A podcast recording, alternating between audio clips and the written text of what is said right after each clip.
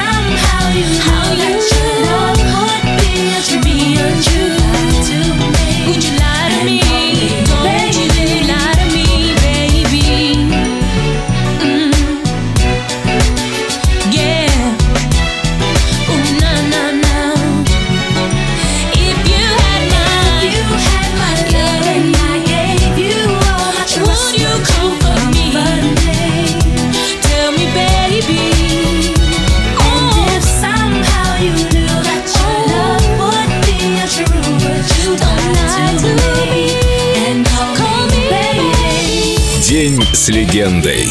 Дженнифер Лопес. Только на Эльдо Радио.